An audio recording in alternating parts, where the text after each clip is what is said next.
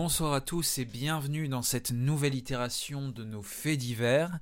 Aujourd'hui, dans ce second épisode de Au chien écrasé, votre rendez-vous criminel, nous revenons une fois de plus sur un cas méconnu, un cas bien de chez nous. C'est grâce au témoignage de l'une des jeunes victimes de ce dossier que j'ai recueilli et grâce aux confidences obtenues auprès des gendarmes responsables de l'affaire que nous avons pu reconstituer les faits tels qu'ils se seraient déroulés. La prison, il y est allé, plusieurs fois même. À chaque fois, c'était la même histoire.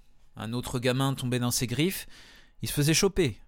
Il jurait de ne pas recommencer, on le libérait, et ça n'y manquait pas, il recommençait. Ce petit jeu a duré près de quinze ans, jusqu'à ce qu'il se fasse prendre une dernière fois en 2010. La fois de trop. Aujourd'hui, nous évoquons l'histoire de Laurent-Marie Briot, le pédophile du cybercafé. Nous sommes le 24 décembre 2010. Encore une journée ordinaire pour Kamel, le gérant du cybercafé du Pardieu, à Lyon. Ce soir, c'est Noël, et les clients se font rares. Aussi, avec l'aide de son neveu, décide-t-il de remettre un peu d'ordre dans la paperasse avant de baisser le rideau. Au fond de l'établissement, il n'y a qu'une bande de jeunes rassemblés autour d'un même ordinateur. Ils chattent sur le net et rient à gorge déployée, comme à leur habitude. Ils ne font pas d'histoire, donc Kamel laisse passer. Après tout, c'est la veille de Noël. Il faut savoir être souple. À côté d'eux, plus discret, un petit homme rabougri, aux cheveux grisonnants, la cinquantaine, les yeux fatigués, sa bonbonne d'air posée à proximité, il parcourt sa messagerie. De temps en temps, il prend des notes sur un petit calepin taché, s'alimentant en air pur entre deux quintes de tout. Un petit vieux sans défense, en somme. Pourtant, l'homme inspire une certaine gêne. Les jeunes assis juste à côté de lui sont plutôt incommodés par son odeur et commencent à se retourner sur lui. Il fait papy, mais tout de même. Et oui, tout de même. Curieux, ce personnage, il faut dire. Plutôt tassé, certains diraient cubique, presque une boule. L'homme est vêtu d'une vieille chemise à rayures tachées de traces d'on ne sait trop quoi, où tombe une grosse croix en bois. Il porte de vieilles sandales exposant ses pieds nus, et son aide respiratoire translucide lui recouvre le bas du visage. Pour ne rien arranger à son apparence presque grotesque, il se déplace à l'aide de béquilles. La décomposition au moins, on dirait presque la mouche de Cronenberg. Autant dire que chaque fois qu'il vient au cybercafé, l'homme ne passe pas inaperçu. C'est vrai qu'il est atypique, ce bonhomme. Certainement un religieux, plutôt du genre reclus. Et c'est vrai qu'il dégage une drôle d'odeur, une sale odeur, si bien que les jeunes envisagent assez rapidement de partir. Le plus jeune des trois gamins se lève pour ouvrir la marche et en profite pour lancer un petit coup d'œil par-dessus l'épaule du quinquagénaire, juste comme ça, pour voir ce qu'il trafique. De l'autre côté du cybercafé, le neveu du gérant continue son tri. Factures, tickets en tout genre, vieux prospectus, quand soudain, au fond de l'établissement, il entend qu'on élève la voix. Sale pédophile crie l'un des jeunes. Pas le temps de réaliser, les trois gamins sont déjà partis. Ni une ni deux, ils se lancent à leur poursuite. Eh oh, vous dit-il. Ça va pas te dire des choses pareilles? Ça pourrait aller loin, ce genre d'affaire. Va voir ce que fait le vieux sur son ordinateur, lui répond l'un des jeunes, avant de tourner les talons et de disparaître au bout de la rue. Bizarre. Vraiment bizarre cette histoire. Sûrement des conneries. Un pédophile? Dans le cybercafé de son oncle? Ce serait un peu gros. Pourtant, depuis qu'il est revenu dans la boutique, il ne peut s'empêcher de regarder dans la direction du religieux. C'est vrai qu'il est bizarre. Qu'est-ce qu'il peut bien faire sur son ordinateur? C'est curieux tout de même. Après tout, un petit coup d'œil ne fera de mal à personne. Alors le neveu de Kamel se saisit d'une caisse de vieux papier et la porte jusqu'au fond de la boutique. La posant sur le bureau voisin de celui où est installé l'homme d'église, il en profite pour jeter un œil à son écran.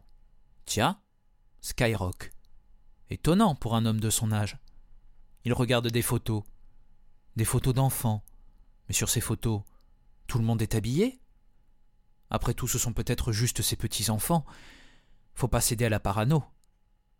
Perturbé, le jeune homme décide d'aller en toucher deux mots à son oncle. Hé, chuchote-t-il. Le vieux là-bas sur le PC. Je crois qu'il fait des trucs pas très clairs. Pas très clairs l'interroge Kamel. Ouais, il regarde des photos de gosses. C'est peut-être rien, mais faut peut-être vérifier. Kamel est intransigeant avec ce genre de comportement. Ça ne lui viendrait pas à l'esprit de laisser passer une chose pareille. Alors il se décide à agir. Il va aller vérifier par lui-même. Répétant la même mise en scène que son neveu, il s'approche discrètement de l'écran du prêtre et là, c'est le choc. Il ne fait pas que regarder des photos, il envoie des messages via son compte Skyrock. Ça ne peut pas être ça. Kamel ne veut pas y croire. Faisant mine de ranger quelques bricoles, il se risque à lire la conversation. Un message mettra définitivement fin à ses doutes. S'adressant visiblement à un jeune garçon, l'homme écrit Peux-tu t'isoler dans une pièce? J'aimerais bien voir tes fesses. Le gérant réagit immédiatement.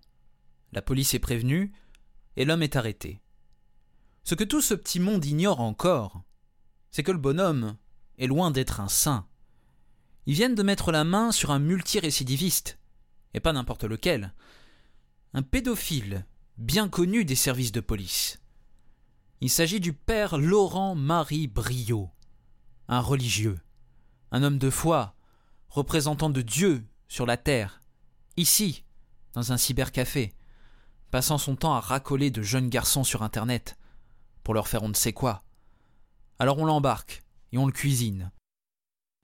On lui reconnaîtra au moins ça, le prêtre ne se débine pas. Il avoue, il avoue tout.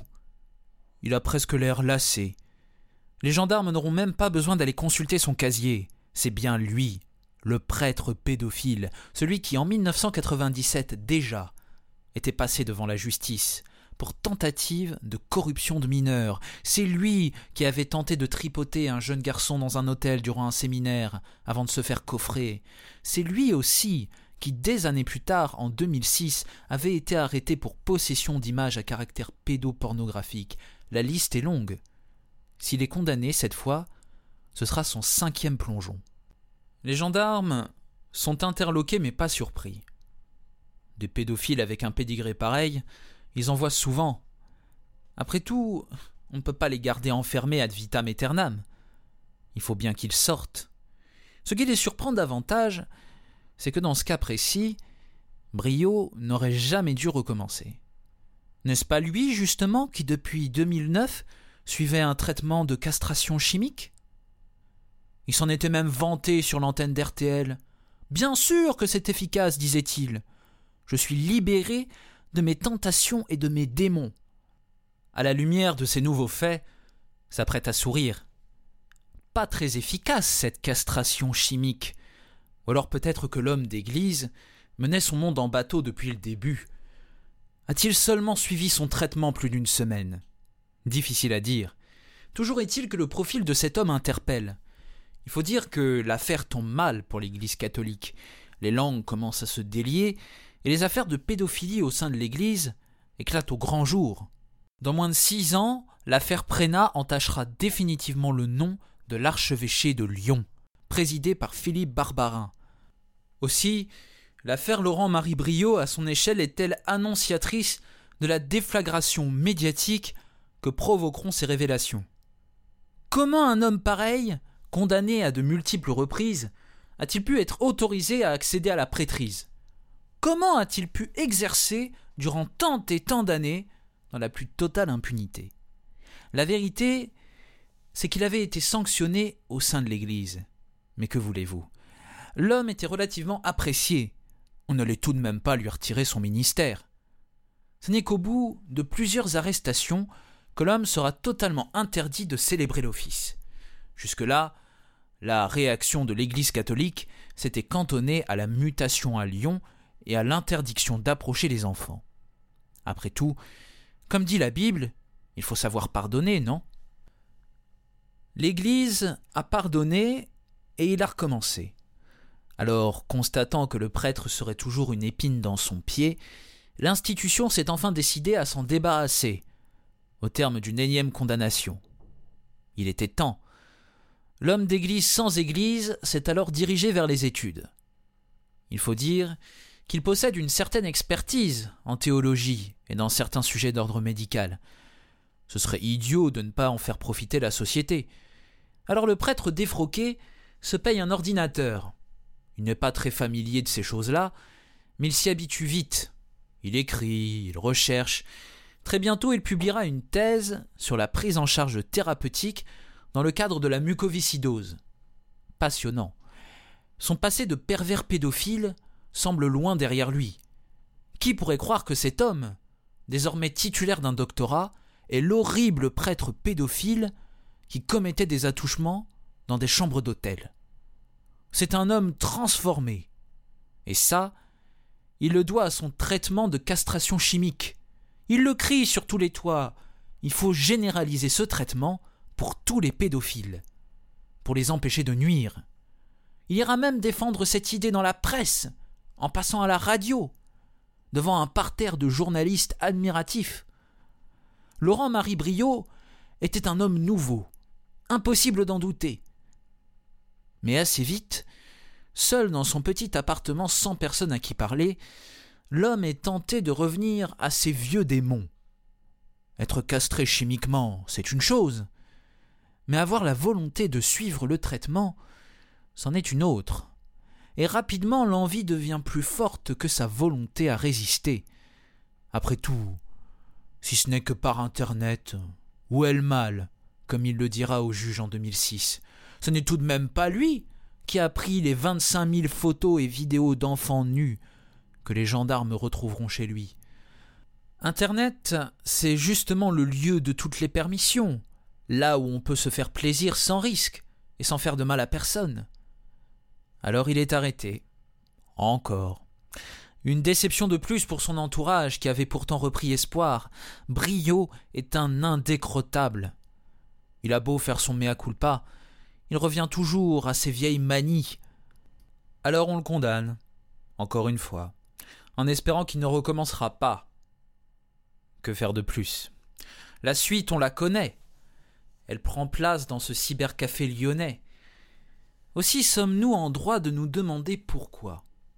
Pourquoi cet homme est-il à ce point obsédé par les jeunes enfants? La réponse, il la livrera au tribunal, dans une salle totalement vide, en 2006, lorsqu'il sera arrêté pour possession d'images à caractère pédopornographique. Lui aussi a été victime. Dès son plus jeune âge, en Vendée, il a été exposé à la sexualité. C'est dans une sorte de camp scout qu'il a été initié. Pour lui, c'était tout à fait normal, comme une sorte de rituel de passage. Les plus grands initiaient les plus petits, la tradition, quoi. Mais rapidement, l'enfant est tiraillé par sa conscience. Il aimerait bien en parler à ses parents, mais il ne l'écouterait pas. On n'est pas du genre sentimental chez les briots.